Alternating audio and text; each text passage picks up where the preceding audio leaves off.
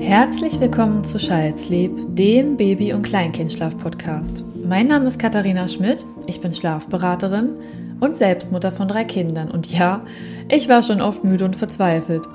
Deshalb ist es meine Mission, euch das Thema Schlaf näher zu bringen, damit ihr so viel Grundwissen wie möglich erhalten könnt. Denn Wissen ist Macht.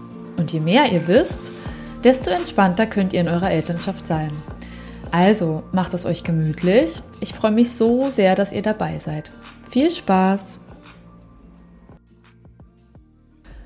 Ja, und herzlich willkommen zu einer neuen Folge. Äh, die heutige Folge ist ein wenig verspätet, weil ich es letzte Woche leider nicht geschafft habe. Aber das möchte ich jetzt hiermit nachholen. Und ja, ich würde mich heute gerne mal zu dem Thema An- und Abdocken äußern, weil ich glaube, dass es da ein paar Ungereimtheiten gibt und weil ich da einfach vielleicht nur noch mal meine persönliche Meinung betonen möchte. Mm.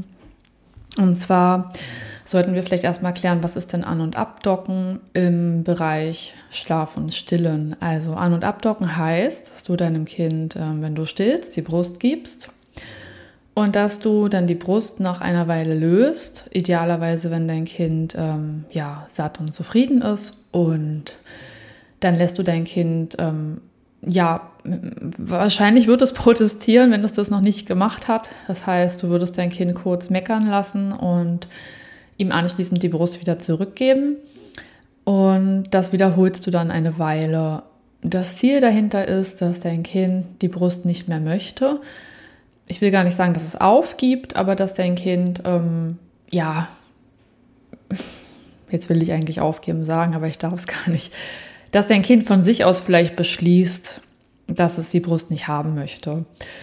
Und ich sage auf gar keinen Fall, dass das nicht funktionieren kann. Ich finde die Art und Weise, so vom Stillen wegzukommen, für mich zumindest nicht passend und ich rate es auch nicht gerne meinen Beratungen, das zu machen, weil man so eine kleine Spirale aus Protest mm, ja befürwortet und damit auch befeuert. Ich bin doch großer Fan ähm, vom räumlichen Abstillen. Räumliches Abstillen, vielleicht kurz zur Erklärung, bedeutet, dass man versucht, sein Kind ähm, ohne Einschlafstillen in den Schlaf zu begleiten. Das hat oft zur Folge, wenn das gelingt, dass das Kind ähm, die Schlafzyklen verbinden kann, ohne an der Brust zu nuckeln, was ja oft die Belastung darstellt für viele Eltern. Und ähm, dein Kind hat einfach, wenn das das räumliche Abstillen mit dir gemacht hat, ich sag mal so ein bisschen die Fähigkeit, ähm, auch auf eine andere Art und Weise einzuschlafen. Räumliches Abstillen heißt nicht, dass du nie wieder Einschlaf stillen sollst. Es heißt auch nicht, dass du abstillen sollst. Es heißt einfach nur, dass du ähm, beim Einschlafen dein Kind anders in den Schlaf begleitest, aber vorher in einem anderen Raum es nochmal satt und zufrieden stillst, bevor du es abdockst und mit einer alternativen Art und Weise es danach in den Schlaf bringst, in einem anderen Raum. Deswegen räumliches Abstillen. Man könnte das vermutlich auch räumliches, ähm, ja, räumliche Einschlafbegleitungsveränderung nennen, aber das ist mir alles zu kompliziert. Es muss ja irgendwie auch ein greifbares Wort äh, sein, damit ihr wisst, worauf ich hinaus will. Ich finde das auf jeden Fall besser als andocken, abdocken. Ähm, kurz vorweg, ähm, wenn jemand andocken, abdocken empfiehlt, dann äh, heißt es nicht, dass ich ihn dafür an den Pranger stelle oder sage, er macht alles falsch oder er empfiehlt da was Böses. Wie gesagt, das ist meine persönliche Meinung. Ich würde andocken, abdocken nicht empfehlen. Bitte grenzt andocken, abdocken ab von mein Kind ist satt und zufrieden und ich docke es ab und es dreht sich um und schläft. Ja, oder ähm, ich versuche das ein, zwei Mal und dann gelingt es sofort. Also es gibt auch, keiner sagt, dass dein Kind die ganze Nacht an deiner Brust nuckeln soll und du das aushalten sollst, gar nicht. Du kannst andocken und abdocken, wie es für euch passt. Nur ich finde, das als Methode zu verwenden, mit dem Ziel des Einschlafstillen abgewöhnens oder des Nuckeln abgewöhnens, ist das nicht so eine ganz konsequente Handlungsweise. Ich finde, wenn man zweideutige Signale sendet, ich gebe es dir einerseits und andererseits nehme ich es dir wieder weg, kommt es für mich gefühlt zu noch viel mehr Stress. Denn auch wenn du räumliches Abstillen ähm, durchziehst, wirst du an den Punkt kommen, an dem dein Kind protestiert, wenn es das noch nie gemacht hat oder wenn es sich nicht bereit fühlt für diesen Schritt. Das heißt, du wirst diesen Stress nicht umgehen können. Du hast dabei Stress und dein Kind hat dabei Stress und man muss eben mit einer Alternative versuchen, sein Kind zu begleiten. Idealerweise hat man schon, bevor man das Ganze anfängt, ähm, eine Art Auffangassoziation etabliert. Ich bin auch der Meinung, ich habe dieses Wort geprägt ähm, auf Instagram. Ich glaube, es wird auch schon vielfach von anderen Accounts verwendet. Ich will das halt jetzt nur noch mal betonen. Ich glaube, ich habe das wirklich geprägt und für mich heißt Auffangassoziation einfach, dass du eine zweite Assoziation schaffst beim Stillen oder Nuckeln, die deinem Kind gut tut, damit du die eben weiterhin anwenden kannst, wenn du die liebgewonnene erste Assoziation weglässt, nämlich an der Brust einschlafen oder an der Brust nuckeln. Das will ich damit nur sagen. So, jetzt habe ich mich ein bisschen verhaspelt. Wo war ich? Naja, auf jeden Fall ähm, ist Andocken, Abdocken für mich nicht so die ganz perfekte Variante, weil es ist eben so, ähm, wenn du räumliches Abstehen machst, dann wird dein Kind, habe ich ja schon gesagt, protestieren. Und wenn du eine Strategie, eine Alternative hast, kannst du das abdämpfen und abfedern. Da gibt es eine klare Entscheidung und die steht man zusammen durch. jedenfalls ähm, ist das so angedacht und natürlich muss dein Kind auch alt genug sein, ich kann gerne eine weitere Folge über das räumliche Abstellen machen. Ich habe auch dazu einen Post auf Instagram. Es ist ähm, sehr kompakte, umfangreiche Sache, wo man Voraussetzungen prüfen muss, sich ganz sicher sein muss und so weiter. Aber beim An- und Abdocken, da entsteht für mich gefühlt immer wieder eine Cortisolspitze nach der nächsten. Also ähm, dein Kind ist total in Panik oder hat Angst oder findet es nicht toll und dann gibst du ihm die Brust wieder und dann beruhigst du dein Kind wieder. Und wenn dein Kind aber denkt, ach, ja, endlich habe ich die Brust zurück, dann wird die wieder entzogen und dann muss es sich wieder aufregen und wieder protestieren. Und ich finde, das ist so ein Hin- und Herspiel, mit dem ich einfach nicht ganz einverstanden bin, weil natürlich wird sich dein Kind auch stressen, wenn es räumlich abgestillt wird oder nicht einschlafstillen kann. Ähm, es wird natürlich auch Stress empfinden, aber es muss nicht immer wieder zurück an den alten Zustand, in dem du ja die Brust dann wieder gibst. Das heißt, es ist schon irgendwie eine klare Entscheidung, die ich doch befürworte. Natürlich nicht stundenlang, keine Frage. Ich finde es nicht gut, wenn man räumliches Abstellen beginnt und man das Ganze irgendwie, ich sage jetzt mal einfach irgendeine Zahl, 30 Minuten plus durchzieht. Wenn man merkt, das Kind kann nicht mehr, es möchte nicht mehr und es wird es heute nicht hinbekommen, dann bitte, bitte hör einfach auf und versuche es an einem anderen Tag nochmal, an dem ihr Ruhe habt und euch beide bereit fühlt ähm, man muss das nicht mit Gewalt durchdrücken, das möchte ich an der Stelle betonen. Nur meine Erfahrung hat gezeigt, dass wenn man An- und Abdocken praktiziert, dass das Kind da ja in den gleichen Stresszustand kommt, nur dass die ganze Sache immer wieder von vorn gestartet wird und ich finde halt irgendwie den Lerneffekt dabei nicht so toll. Und wenn wir mal ganz ehrlich sind, also ich meine, selbst wenn dein Kind beim räumlichen Abstillen irgendwann anerkennt, okay, das gibt jetzt einen neuen Weg für uns, den gehe ich jetzt mit meiner Mama ähm, oder mit dem Papa, je nachdem, dann wird es das eben beim An- und Abdocken ja letztlich auch erkennen, nur dass es keine klare Entscheidung ist. Also ich hoffe, ihr wisst, was ich meine. Es ist irgendwie, ich persönlich wünsche mir auch klare Entscheidungen, wenn ich irgendwo hingeführt werden soll oder wenn ich für mich was beschließe. Und wenn man mir das einerseits wieder gibt und dann wieder wegnimmt, dann weiß ich überhaupt nicht, wie ich das einzuordnen habe. Und ich finde schon, dass Kinder auch ein Stück weit darauf angewiesen sind, dass wir ihnen so, dass wir sie so ein bisschen klar durchs Leben anleiten. Ne? Natürlich nie mit Gewalt und mit Druck, aber Kinder brauchen eben Orientierung und Sicherheit. Und ich finde nicht, dass es eine sicherheitsvermittelnde Methode ist, wenn man die Brust reintut und dann wieder rausnimmt und dann wieder rein und wieder raus und wieder rein und wieder raus. Ähm, es fühlt sich für mich nicht gut an. Ich habe damit keine guten Erfahrungen gemacht und ich kann das nicht guten Gewissens an andere Eltern weitergeben. Es ist ein Werkzeug, das benutzt werden kann. Es gibt bestimmt Familien, da klappt das wunderbar und ähm, es gibt auch Eltern, die das probiert haben und damit super gute Erfahrungen haben. Diese Erfahrung will ich euch überhaupt nicht nehmen. Nur ja, ich muss ja, wenn man mich fragt, wie ich es finde oder was ich empfehlen kann, auch mit gutem Gewissen sagen können, dass ich dahinter stehe. Und da stehe ich einfach nicht hinter. Aber das ist wirklich, wie gesagt, nur meine persönliche Meinung. Denn machen wir uns mal nichts vor. Abstillen, gerade wenn das Kind noch nicht bereit dazu ist, ist Stress für das Kind.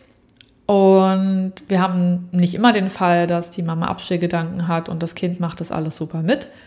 Ich würde mich für jede Familie freuen, in der das so funktioniert. Auf jeden Fall. Es gibt ja, glaube ich, nichts Schöneres, als wenn man das Gefühl hat, das reicht einem jetzt und das Kind ähm, nimmt das an und ist auch, ja, mit den angebotenen Alternativen glücklich. Ich wünsche das wirklich jeder Familie, weil dann hat man auch einen tollen Abschluss von dieser Stillzeit, die ja nun manchmal auch sehr stressig sein kann. Nur es ist eben doch oft so, dass die Kinder da ein wenig länger dran hängen, als wir Eltern das vielleicht tun oder andere Eltern. Also ich finde es jetzt ja auch nicht schlimm, lange zu stillen, aber das ist einfach nicht jedermanns Weg. Und die Kinder hängen ein kleines bisschen länger daran. Ähm, und wenn man das eben beschließt, das ausschleichen zu lassen oder das jetzt zu beenden, dann ist das für dein Kind im ersten Moment erstmal ein Stress.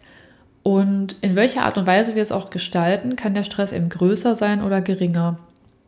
Und ich finde es einfach auch schwierig, wenn man so verbreitet, es gibt diesen einen super sanften, perfekten Abstillweg, den man auf jeden ummünzen kann. Das ist einfach nicht der Fall. So kann auch räumliches Abstillen für euch überhaupt nicht passen und dann ist das auch okay. Ähm, und andocken, andocken, abdocken ist euer Weg. Dann ist es in Ordnung, ja. Ähm, ja, das wollte ich jetzt einfach mal gesagt haben. Also macht euch bitte da keine Illusion. Abstillen ist stressig definitiv, vor allem wenn das Kind nicht möchte, also wenn es nicht einvernehmlich geschieht. Und was immer man auch macht oder wofür man sich entscheidet, man muss selber dahinter stehen.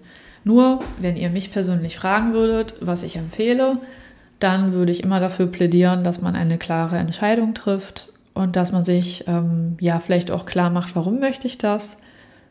Warum ist es mir wichtig? Auf der anderen Seite vielleicht auch sich fragen, was bedeutet das für mein Kind? Ist mein Kind schon soweit? Habe ich mir alles gut überlegt? Ähm, kann ich mit den Konsequenzen leben? Kann ich mit dem Stress umgehen, den das erstmal anfangs für uns beide erzeugen wird? Ähm, denn bedürfnisorientiert heißt ja auch am Ende, das weiß ich auch, dass alle in der Situation damit zurechtkommen. Ich finde, so bis zum zwölften Lebensmonat heißt bedürfnisorientiert schon ein Stück weit, dass man sich auf die Bedürfnisse des Kindes einlässt und ja, erstmal eine Weile durchhält. Aber je älter dein Kind wird oder wenn es zum Kleinkind wird, dann zählen auf jeden Fall alle Bedürfnisse. Ähm, übrigens ausgenommen sind jetzt Fälle, wo jemand stark depressiv ist oder ähm, mit dem Schreien des Kindes nicht umgehen kann oder am Limit seiner Nerven ist, dann muss man auch schon früher die Bedürfnisse der Eltern würdigen, keine Frage. Aber wenn man es aushalten kann und Kinder haben, ist eben nicht alles nur eine einfache Geschichte finde ich es immer toll, wenn man ein bisschen durchhalten kann. Und wie gesagt, wenn unsere Kinder auf das Kleinkindalter zugehen, dann zählen schon auch alle Bedürfnisse. Mir ist es wichtig, dass ihr wisst, dass auch die Bedürfnisse von euch als Mamis und Papis zählen, auf jeden Fall. Nur ihr habt eben so ein Stück weit mehr Macht über das, was ihr tut und ihr seid erwachsen und könnt mit euren Gefühlen umgehen und mit euren Lebensbedingungen. Kinder können das eben noch nicht so gut. Und eine gewisse Regulationsfähigkeit und Reife sollte vorhanden sein, bevor man Sachen radikal verändert. Deshalb ist es mir eben ganz wichtig zu betonen, ja, bedürfnisorientiert betrifft alle in der Familie. Jeder sollte sein Bedürfnis gewürdigt bekommen.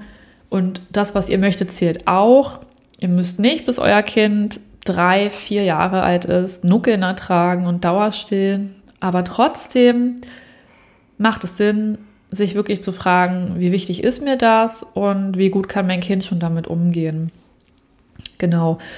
Und ich habe eben, übrigens ist auch nochmal als Einwurf, wenn ihr jetzt nachts nuckelndes Kind habt und ihr seid todmüde, ihr merkt einfach nur, ich kann nicht mehr, ich will nicht mehr, es soll jetzt vorbei sein, dann würdet ihr doch in dem Moment auch viel eher in dieser großen Müdigkeit gar nicht mehr nuckeln lassen, als An- und Abdocken zu praktizieren. Also ich könnte um zwei oder 2.30 Uhr mitten in der Nacht, wenn ich so selber gar nicht richtig bei Sinn bin, so eine Methode gar nicht durchführen. Also da würde mir auch einfach die jegliche Kraft fehlen und ähm, ja, dass man nur noch eingeschoben.